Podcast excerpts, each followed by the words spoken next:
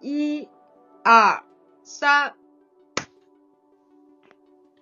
可以吧？好的，可以我。觉得没有问题了，那我们就开始吧。大家好，我是章鱼。我是马奇，欢迎收听超时差漫谈。超时差漫谈是一档两个爱看漫画也爱画漫画的女性一起聊漫画的播客节目。我们热爱漫画，交流读后感，并分享漫画家的故事。如果你喜欢我们的节目，请订阅、好评支持我们。大家好，欢迎收听我们二零二三年第一期节目。哎，真的是好久没有更新了。要不要说一下我们为什么这么久没有录音呢？好呀，就我们可能也有快感觉快两个月没有，就是两个人一起录了。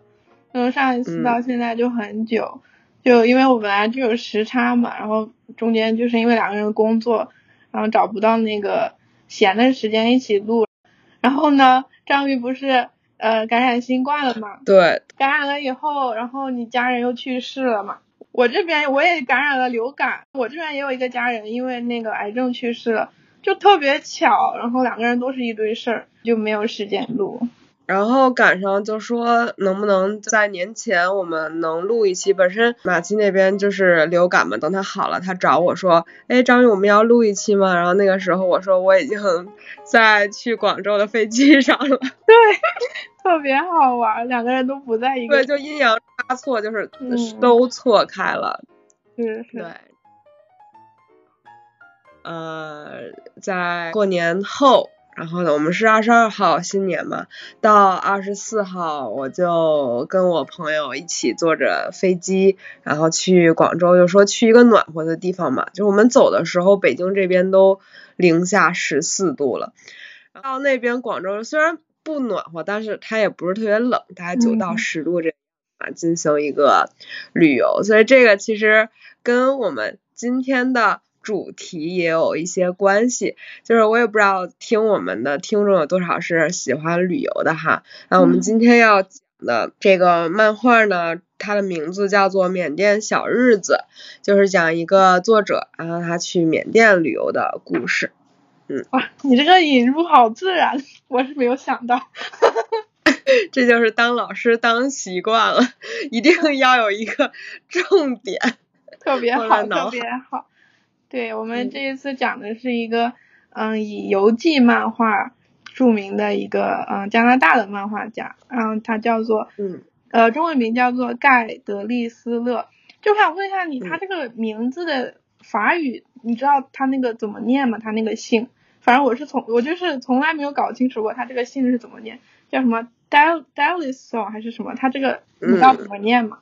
他这个其实盖在法语，如果念法语的话就是 Guy Guy 哦 d e l i s l e 应该是这。Delisly 是吧？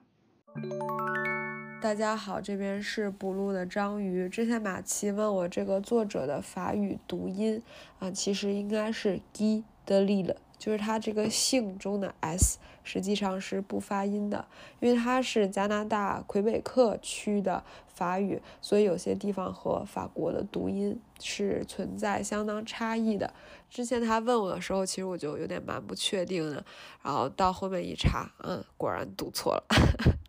然后这边就纠错一下啦。因为你知道他的书一般都是比较厚的那种，嗯，如果你语言不好的话，就是看他书其实会挺费劲的，因为文字特别多。然后那个时候我就在逛书店的时候，发现有一本书的颜色我特别喜欢，风格也特别喜欢，就是虽然看不懂，但是我就买了，是这一本。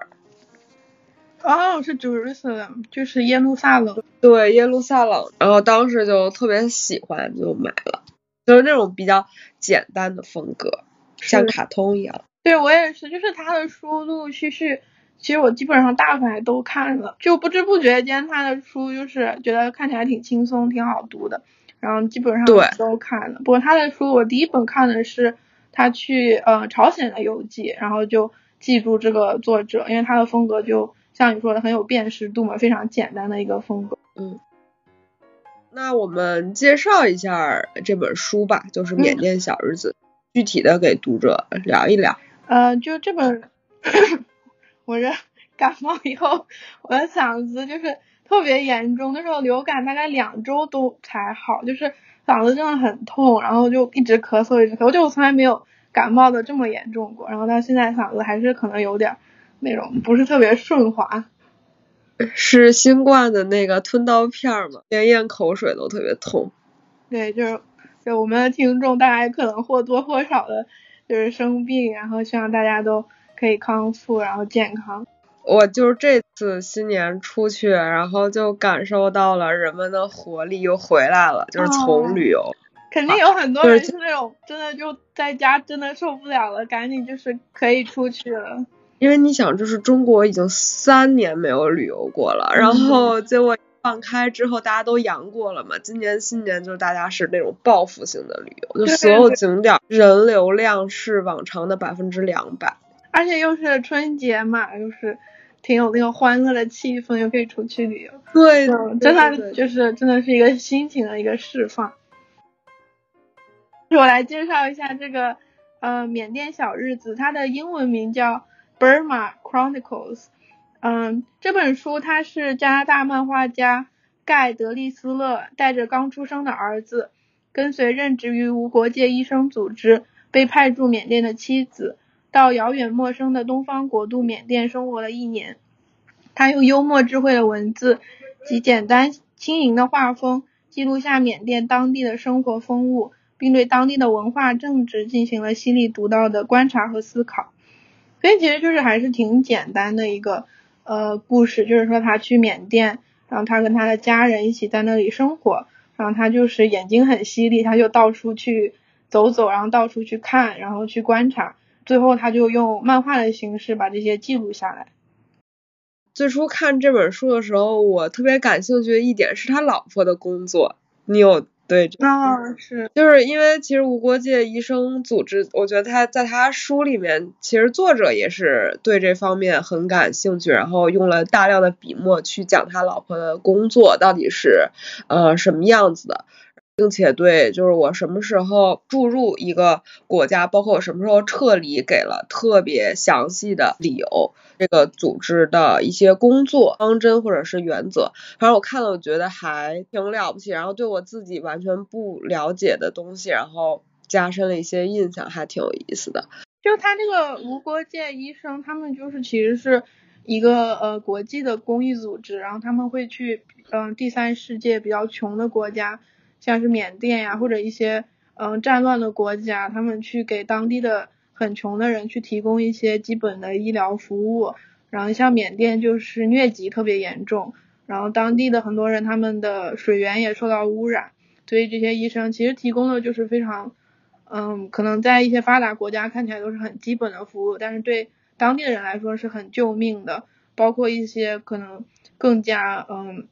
落后，甚至有比如说艾滋病流行或者有吸毒呃问题很严重的地区，然后他妻子这个无国界医生就是会去当地，嗯，帮助当地的人提供一些医疗的服务。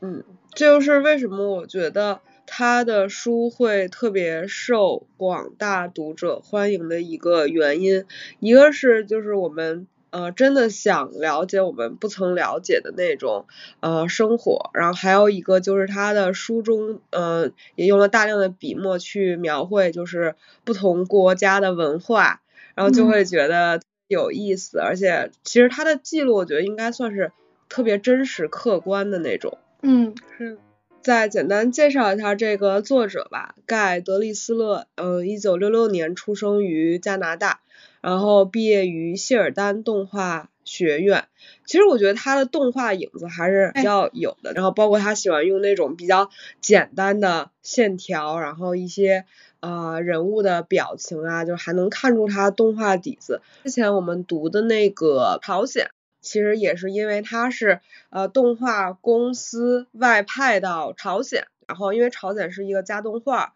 就是一个动画工厂，这个人力比较便宜的一个地方，之后又展开了对这个地方的描述，就跟他的工作也是有关系的嘛。然后后面他不做动画了，变成职业做漫画了，他就跟着他的妻子一起去世界各个地方。对，就是他和他的妻子还有孩子，就之前那个呃，其实他去朝鲜是做那个动画师嘛，那他去深圳也是，然后深圳是他第一本书嘛，就他他职业早期，他其实经常去各个国家去做这个外包动画的这个，主要是有点像是一个监管，有点更就是职位更高，他是要去管理底下的这个外包，然后有一些错误啊什么，他需要指出，嗯，所以他这还挺好玩，他这个工作就不是普通人的工作，然后他的视角。嗯，什么的就比较特别一点。然后他们就去过缅甸，嗯，就是他画的书里，他就去过朝鲜，去过深圳，然后去过缅甸，还有耶路撒冷。然后他的漫画基本上都是自传性的真实的故事，就是他很少就是画纯虚构的故事。所以呢，他也曾这样解读自己的作品。他说：“我的游记多半由小故事串联而成。当我旅行时，名胜古迹并不是我唯一感兴趣的，人与人之间的相逢更让我觉得弥足珍贵。”对，所以说在他的书里面有很多对于呃当地人的刻画，就尤其在这本《缅甸小日子》里有一个角色。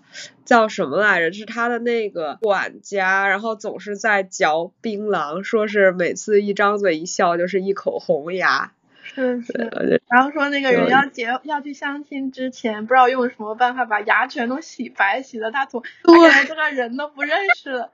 就他这些对对人啊，然后对当地人呃很多很多细微的观察，嗯，他都记录下来，就非常有意思。反正我记得他的就是。清晰到什么程度呢？就是我记得我看朝鲜那本游记的时候，他就观察那个墙上，嗯，他说每一个建筑的墙上每一层都要放那个呃主席的，就是金主席的那个呃画像，呃一个照片还是，嗯，但是他说那个相框的上侧都会比下侧要厚一些，所以你这个相框是有角度的，你这个角度就会让那个呃总理啊主席的这个。呃，脸盯着你的那种严肃感会加强，然后你就会觉得特别的肃穆，然后这样也没有这个，因为有角度嘛，所以玻璃也没有反光。就他把这个小的细节他都观察出来，然后他呃，然后他用漫画的形式画下来，就特别适合这个漫画的形式，然后也画的特别有意思。对，所以说这个其实也是他的一个艺术风格，就是在讲述漫画故事的时候，他用了大量就是他。观察到的细节，然后去打动读者，并且告诉他们说我的这个故事是非常真实的。其实他除了这个游记漫画是他比较有名的，嗯，他还有最近的几本书，就是有一个叫《Factory Summer》，就是工厂夏天，就是其实讲他十六七岁在一个造纸厂打工的经历，就也是亲身经历。那本也挺有趣的，嗯，然后他最近的我记得有一本叫做《人质手记》，还是就是一个无国界医生组织的一个成员，不是他本人，是他听一个人亲口口述，然后他把这个别人的这个经历画下来的故事。就那个成员他被车臣的非法武装组织绑架囚禁了，我记得三个月吧，然后最后逃出来的一个故事，就是非常的，就是还是挺惊险的。然后这本书也挺厚的。嗯，当然也挺好看的。然后除了这些以外，它其实还有一系列是它那个 How to Parenting 的一个系列，就是怎么当爸妈，怎么做父母，就是比较搞笑、比较日常的一系列小册子吧。在中国出版的他的书总共有两本，一本是《缅甸小日子》，一本是《人质手记》。所以说，就《缅甸小日子》一般是可以作为他的入门，因为是比较他代表的。作品就是他旅行的漫画，然后如果很感兴趣，比如对他的风格或者对他的叙述方式感兴趣的话，就可以再买这本《人质手记》可以看一下。那我们接下来聊聊，就是嗯，你第一次就是读完他的这个书，就是读的时候有什么样的感觉？嗯，就是我觉得他的书的叙事其实都很轻松。这个作者有他本身的一种幽默感，就有点像是那种屌丝男，对，屌丝男话痨这种嘀嘀咕咕的那种那种，他心里想好多，但是他不说出来，他老是在内心吐槽。对对对对对，就是一个这样的人。就比如说，呃，那个时候他刚到缅甸，然后他是他们他跟他妻子就是那个时候有一个小 baby，因为妻子每次要外派出去工作嘛，都是走很远的路，出门很久，然后他就成为一个奶爸。在这本书里面也有很多就是关于金出茅庐的这种。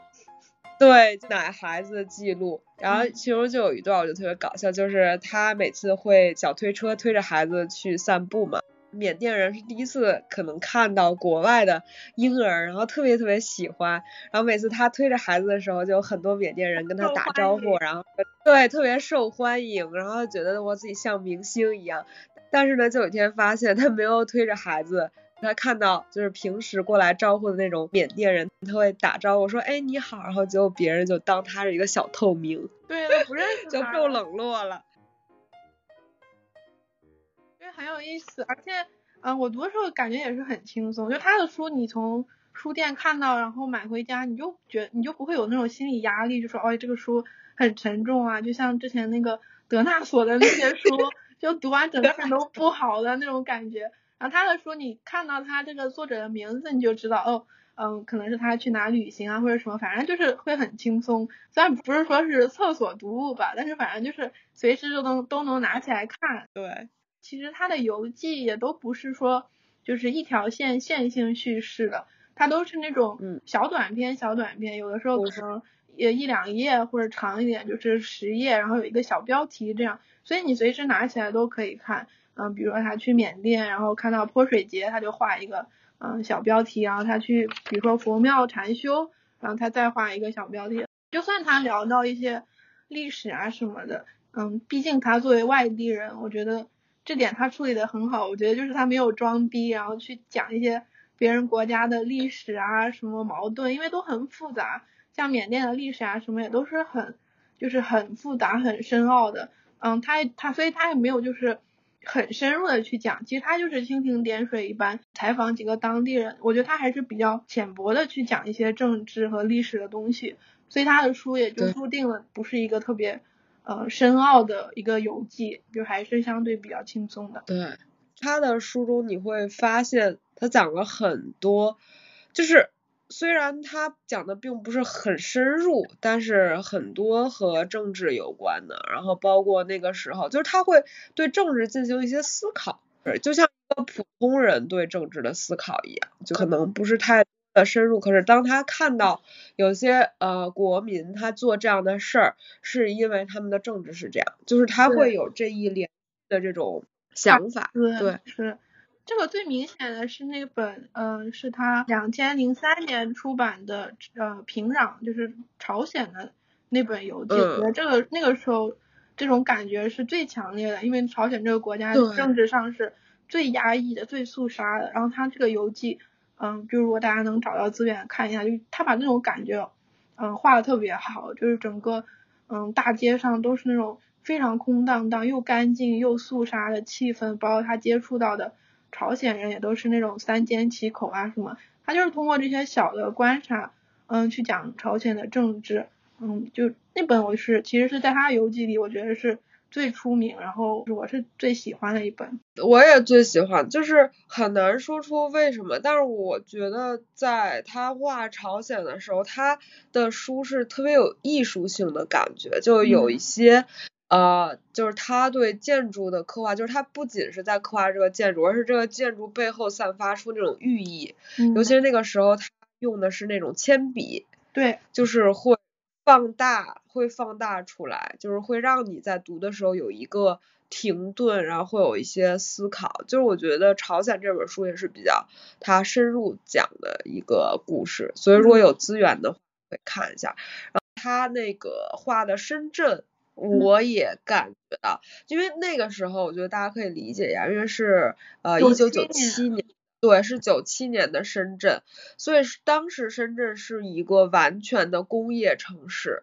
呃，没有特别发达，然后大家也都没有见过什么外国人的那个比较落后的中国时代，然后所以如果大家感兴趣的话，也可以去看一下，反正我当时看的时候，我感觉有点就是有点羞耻，有一。对对，就是有有一点羞耻的感觉。对，因为他那个书的风格是用那种呃呃墨的铅笔嘛，然后它很多地方是用手或者用纸去把它抹开的，所以整个画面感觉就是呃有点浑浊，有点脏脏的。然后我去看他的那个采访，他就说，因为他觉得当时的深圳真的就是空气污染特别严重，然后整个是挺脏乱差的。然后他作为一个外国人，嗯，他其实就是挺客观的去描绘。当然我们现在看就觉得。呃，中国已经不是那个样子的，就感觉那个历史被记录下来。但是我觉得他那个视角，作为一个外国人，然后来到中国，把当时的深圳记录下来，其实还是挺珍贵的。尤其是作为漫画的形式，没有几个人嗯做这样的事情。而且就是因为我看他的一路的游记嘛，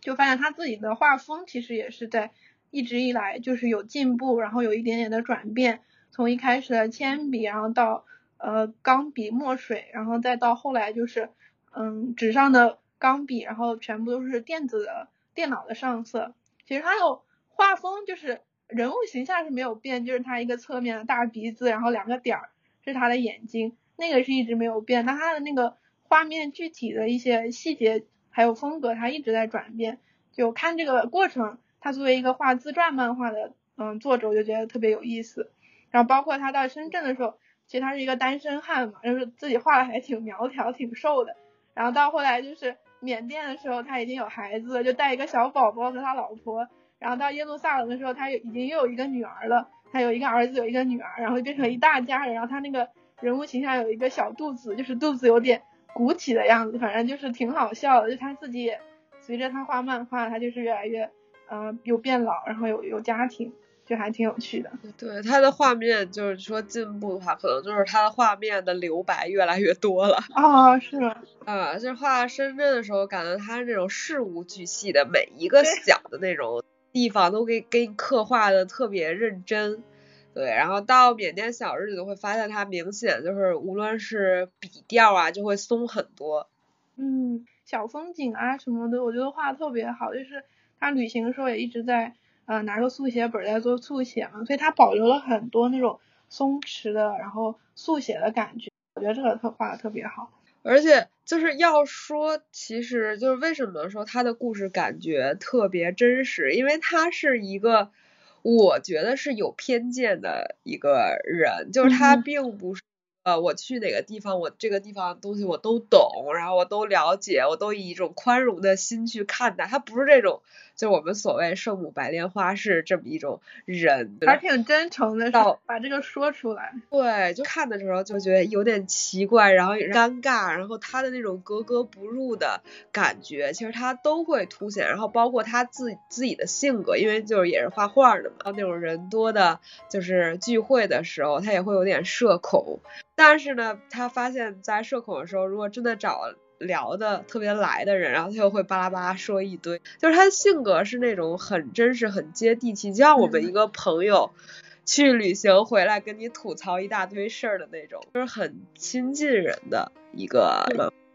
而且我觉得他作为一个呃白人男性的漫画作者，嗯，并就他确实是有偏见的，但是我觉得大部分人都是有偏见的，就是我们每个人都有自己的经历的。造成了偏见嘛？不过我觉得他比较好的就是他还是，嗯，相对比较开放的心态，就是他到一个地方就是还是会，嗯，很好奇，然后到处走走看看，然后去接触当地的人和事，嗯，然后去观察，就这点给他的创作提供了挺多素材的，就他的这个性格。但是的时候他不是这样的。哦，深圳它好像就是对，是在办公室和酒店之间没有什么接。对，我觉得他刚那个时候可能是他刚开始旅游，就是随着他一直不断的去各种国家，他的心也是慢慢打开。那时候我看深圳的时候，他有说，因为就觉得外面就是可能就是特别脏，然后或者是说中文，所以说他来到深圳的可能第一二个月，我不想跟。呃，外面的人接触，然后到最后一点一点的，他尝试去外面自己去点餐，然后吃东西，对，就是有一些这种变化吧，就也挺真实。我觉得这深圳，就是他当然写了深圳很多，就是有点脏乱差，比如说那个公厕，他一打开门他都震惊了，但是他也写了一些，就是我觉得挺好玩的观察，就是他写他看到路边那个大叔在用。老式的那个呃一个桶做爆米花嘛，就是要转，然后砰的一声用一个那种大罐子，对对对，对，然后他作为一个外国人就特别惊奇，我觉得其实那个也是我们小时候的记忆，然后那个东西其实现在也不太有没有了，所以他用他的漫画作为一个外国人记录下来，我觉得就他选的这些还是挺好的，嗯。就挺有代表性的，而且他在画那个平壤的时候，有那种倒着走路的人，然后说是中国人。我心想，中国有很多这样的。对，就是其实我们看他是，他是用西方的视角去看这些可能当时是第三世界的国家，然后看东方的。但是我们作为东方人，我们又看一个西方人看东方，然后他画的这样一个作品，然后我觉得就那种，嗯。熟悉，然后又不同的感觉，就特别有意思。然后这本书我也觉得，其实勾起了我对政治的好奇。其中他就讲，因为他们家过一条马路就是昂山素季的家嘛，他就推着婴儿车想蒙混过关，他就开始装傻，然后就跟那些军官说。真的不懂，然后他又想，如果我有 baby 的话，他们不可能伤害我吧？然后闯进去，然后最后还是被拦下了。嗯，反正我觉得是对特别有意思。对，因为他的这些人和人之间的故事嘛，呃，加上他还提到那个国家的政治给人的感觉，其实会让读者对这个国家完全不了解，让其实是激发一种兴趣，然后你会对想要去了解，然后我觉得这个时候你再去做功课。你去查一些比较严肃的历史啊什么，然后你结合着他的故事，这样学习是比较好的。就是我们光去看一个缅甸的历史，什么军政府啊、独裁统治那些就很枯燥嘛。呃，但是他的书确实你也不能把它当成教材，因为就还是比较浅嘛。但是他比较好的就是给你开了个头，然后你剩下的你自己去了解，或者你之后自己有机会你去一下缅甸，那个认知肯定是不一样的。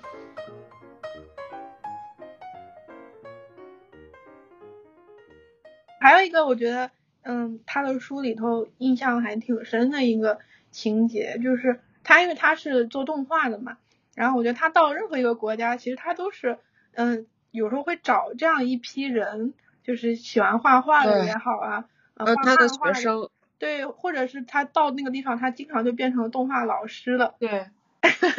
然后他就去教，嗯，有一些感兴趣的人怎么画动画，呃，包括他每到一个。国家的那种书画市场，他就会去看，呃，当地的人在画什么画儿，然后他就会挑一两张或者呃一些他觉得画的很好的，然后他有的还放到书里了。就他这个艺术从业者，他的这个视角就是很独特，然后他会特别关注这方面。然后我觉得感触比较深的就是他到缅甸，嗯，他没有想到竟然在缅甸还有一个呃几百个人出席的一个呃漫画呀绘画的一个就是大会。他没有想到，就是这样的国家，其实也是有这种，嗯，喜欢艺术的人之间分享交流，包括有一个特别德高望重的一个老漫画家，让他去拜访。就那个时候，我还真的挺，就是看了觉得挺感动的。就是哪怕可能有的国家再穷，或者是你觉得再落后，其实每个国家都有很多那种很有艺术天分的人。当然，可能像盖，他出生在加拿大，然后他受过很好的美术教育。成长以后，他就可以做一个创作者，然后到处走。但是可能比较穷的一些乡下呀，或者这里的喜欢画画的人，他可能一辈子也走不出来。但有些人他也是可以用自己的嗯美术天分，可以找到一份，比如说嗯动画原画师的工作呀什么的。就这个我觉得还是就挺感人的，这个我印象挺深的。嗯，记得那个老的漫画家。跟他说了一句话，我还挺触动。他说我很遗憾，在我国家最不好的时候，我以这种形式来招待你，什么什么，就是，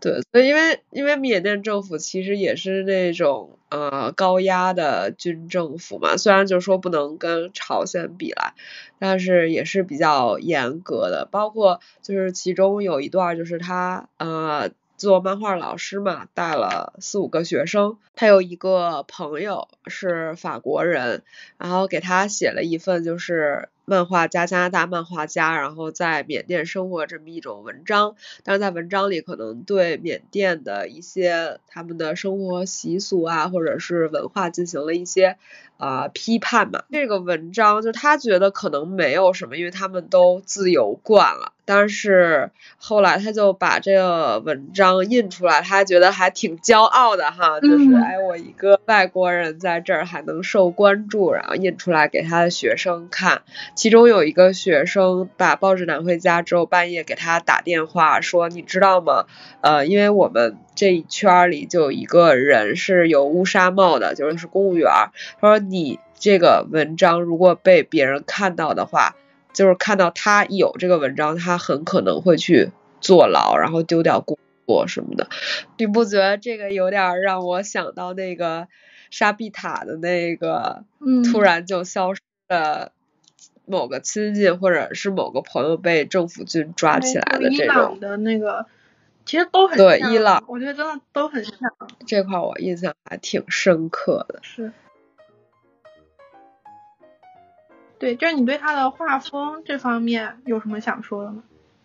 就是他的风格，就像我说的是那种特别简洁的大鼻子，就是他画他自己就是大鼻子，然后眼睛是两个小点儿，虽然简洁，可是他。传递出来的情绪其实是特别准确的。嗯，虽然他的人物特别简单，但是他对场景的刻画是很注重细节的。缅甸嘛，肯定我们对他的这个国家的样貌都很好奇，然后包括他的一些植物是什么样子，然后包括建筑是什么样子，嗯，都有挺全面的刻画。是的，啊，他有的时候会就是，嗯，很多页他就没有文字，我发现这也是一个特点，他就是纯靠。图像，它的文字有的时候是很省略的，但是有的时候它又会有特别多的文字，就是介绍历史啊或者一些情况。对，也就是他跟他老婆出了缅甸去其他地方玩的时候，这个时候他的风格会变得特别特别小，然后很多格子是连在一起的，没就是全文没有一个字，但是你会看得很明白。我很喜欢他这个小小的，就是每次这个。我也是，对，就他这个完全就是漫画的一个魅力吧，你不需要任何文字，你就是靠图像就很明白他下船，然后然后去做什么，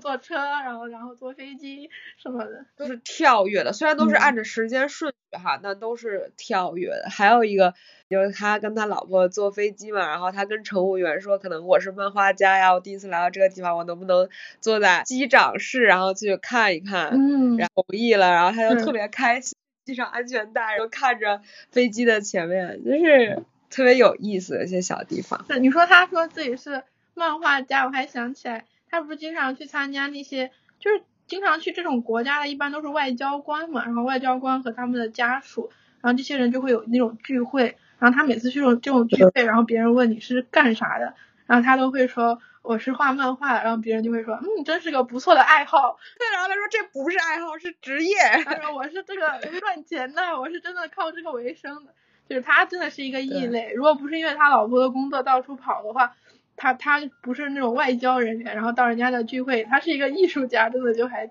就很不一样。对。那张宇，我问一下你。你觉得，包括你这次，我看你每次出去旅游，好像也会拍一点视频呀，然后就记录一下自己的行程嘛。然后现在就是拍那种视频啊、游记，嗯，博主啊也很多嘛。就是你觉得跟那种视频游记比起来，那漫画有什么优劣呢？就是为什么还有人现在就是用漫画的形式去画这个游记？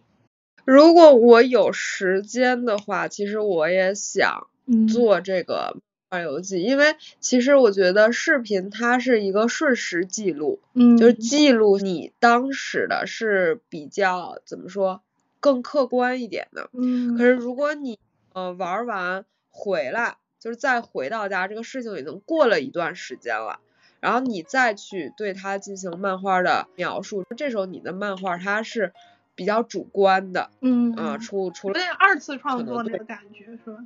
对，是二次创作。其实我两个我都很喜欢。然后视频的话，比如说现在旅行结束了，然后有的时候我还会看这个视频，然后那个光，然后那个海面，就是会让你一下又回到当初的那个地点，去有当初的那种感觉。嗯可是漫画呢，我觉得它其实是呃更加主观、更加个人，然后并且带有你自己想法的，就是你嗯可以在你的漫画里讲更多的事儿，比如说我对这个地方我是怎么看的，就像盖做的一样。然后这边的人，我觉得他跟比如说南方人跟北方人他有什么样的区别？嗯嗯，就是像这种地方，就是你比较个人的地方，然后你可以多抒发一点。嗯对，然后其实就是在旅行的时候，我也跟我男朋友一直讨论，就说，啊、就是南方的差异和北方，因为就是广州就像广东其实是最最最南南方的，就他们，对他他就是广州人嘛，他们就把广州以北的地方所有东西都叫北方。对对对，就是它，而且真的就是我看到特别多的文化差异，而这些文化差异是你没有办法通过一个视频嗯告诉。更观你点只能感觉。是最有意思的就是，比如说你跟你朋友在旅行完一天之后，两个人躺在床上开始分析，而这些东西是很主观的，这些东西画在漫画里，别人也是很想知道、很很想看，而它的文化深度是超越这个美景的。嗯。而且很多当地的朋友给我讲的那些广州或者是不是广州，就广东的那些他们的文化、他们的习俗，在这个时候其实你是很多东西是来不及拍的，你不可能说，哎，我再重拍，你再重说一遍。对吧？就是说这些东西是你自己听，你自己去去吸收、去了解的，对，是到脑子里面的。而这种东西往往是你忘不掉的。嗯你知道吗？就是那些景色你有可能忘掉，但是你对这个新的地方的理解是忘不掉的。对对，是感受。对我觉得你说的特别好，特别清楚，就说说出来。嗯，而这本《缅甸小日子》，我觉得就是一个作者到了缅甸，他每天自己写的一些日记，然后包括他会写一些就是跟这个国家就是可能没有太大关系，比如说自己的墨水儿，因为他用的画漫画是中国墨水嘛就，是好像梅雨季节特别潮湿，然后它的墨水都晕了，就是他直接嗯画出来了，就是他那个季节他的画画面就变得到处渗水的感觉。这个也就是漫画对特别独特的一个表现方式，你没有办法用对视频去表现。不过我觉得听你说的就是，嗯、视频可能在一些视觉方面特别真实，然后特别就是直接的，嗯就这个地方这个景长这个样子，然后就记住了，然后包括之后照片也可以帮你回忆，嗯，但是一些心理的感受什么的，更适合用用二次创作来表达。就是因为看他这个漫画是还是黑白的嘛，然后我觉得这个还是漫画可能有一个劣势，就是它是黑白的嘛，然后我就不知道那个那些什么缅甸的那些呃佛庙到底是长什么样子的，或者他那些僧侣穿的衣服到底是什么颜色的，然后这个我还是自己去就是查了一下那个视频，我才发现。她那个女性僧侣，她的僧袍都是粉红色的，就是还是挺漂亮的颜色。但是漫画里头它没有颜色嘛，所以就完全没有展现出来。确实，照片和视频还是更直观，你就一下就知道哦，缅甸这个庙是长什么样子什么的。比如说《耶路撒冷》这本儿，就是它对颜色有更多的描绘。其实我觉得这样也也蛮好的，就是有你想突出的地方。我觉得盖他的创作时间应该是蛮短的，它不像艺术漫画可能要，比如说修改很多遍啊，有很很多细节。我觉得它这个书就像是一气呵成的是啊，所以说它的出版速度也一直。对，画的也很快，然后上颜色，因为他说的那个颜色也不是他上的，嗯，有我觉得可能上色的人。呃，可能是那个叫什么平壤那本，我觉得应该是他自己上的颜色深。圳那个深圳嗯也是，因为都是铅笔的嘛。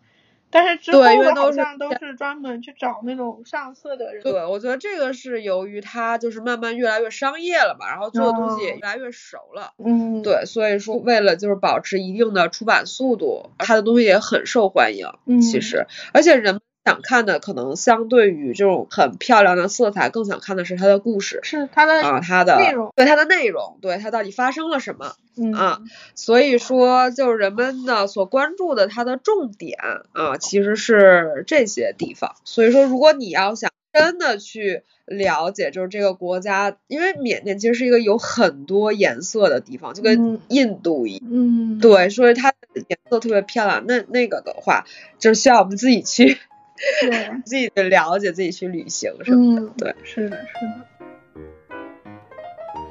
其实我们也也都说到了，就是为什么他这个盖他的游记漫画就这么受欢迎呢？他的书其实呃卖的都挺好的。我就觉得，首先就是其实我们也就是总结一下刚才说的一些，首先他不是只是一个普通人的视角，嗯，他是一个白人，是一个男性，同时他也是一个艺术行业的从业者，就他的这些视角造成了他去嗯东方国家旅行的时候，他其实是带有一些先入为主的。就是他自己经历的一些，你说偏见也好，或者是他的一些认知也好，然后这些东西到了当地，然后在他被当地的那种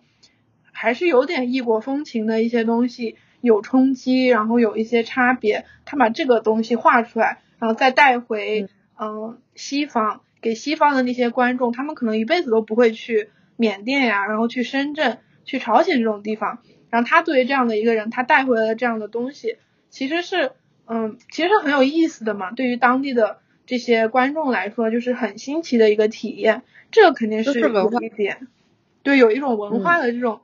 我说的猎奇，但它并不是一个不好的意思，就是还是比较嗯新奇的，有一些文化的差异。对，嗯，还是相对比较客观嘛，就是它是一个国家好的地方、坏的地方，他都会写，然后他都会讲到。然后还有一个就是他自己也说，他是以人为本的。就他去一个地方旅行，不是说只是去看看那些建筑啊，或者看看那些美景，他很大一部分他是去跟当地人去交往、去接触，然后去记录这些故事。我觉得这个还是，嗯，这是一个挺好的一个视角。就是呃，盖的漫画有以下几个特点，一个就是他的很多漫画都是关于旅行的，像旅行报告一样。可是呢，他对所到之处的，比如说文化呀、人民啊、政治方面都有非常细致的观察。然后他用这种特别简单的线条，然后呢，传达出了一种比较呃冷静、客观的。视角，然后同时呢，它也具有就是很强的个人风格，这种幽默感，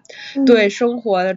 些细节呀、荒诞情节的描绘，然后让我们读者觉得特别有趣。还有就是马奇刚。说的文化差异，就是他的漫画特别注重对不同文化的描述。就是有个例子是，他当时不是有一个管家嘛，啊，他的那个房间里跑进来一个是青蛙还是什么一个小的动物？蟾蜍啊，蟾蜍，就是觉得哎呀这个东西我特别害怕，就跳来跳去的。然后说管家管家，就是他心中想的是那个管家可以把这个蟾蜍直接扔出去。嗯，但是结果没想到，他的管家进来像拍苍蝇一样把蟾蜍给拍死了。就是也可以看出当地人对生命的到底是呃什么样的一种态度。对，我还记得他在反正我们深圳里头，他有一个细节，他就是当时反正也不会说中文嘛，就是很多场合都是那种尴尬的微笑。然后他就说，他有一句话我觉得说的特别对，他说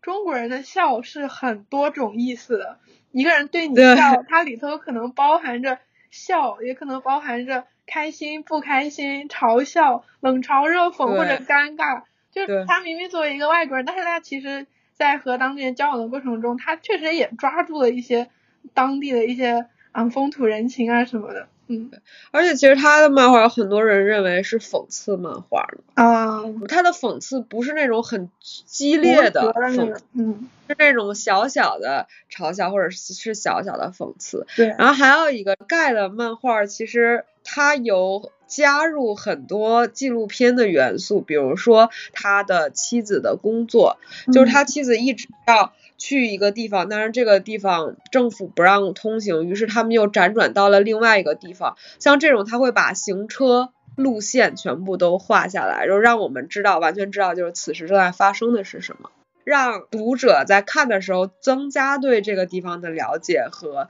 和真实感，就是加强了他观察的这种真实性吧。嗯，对。就我其实还想聊一个，嗯。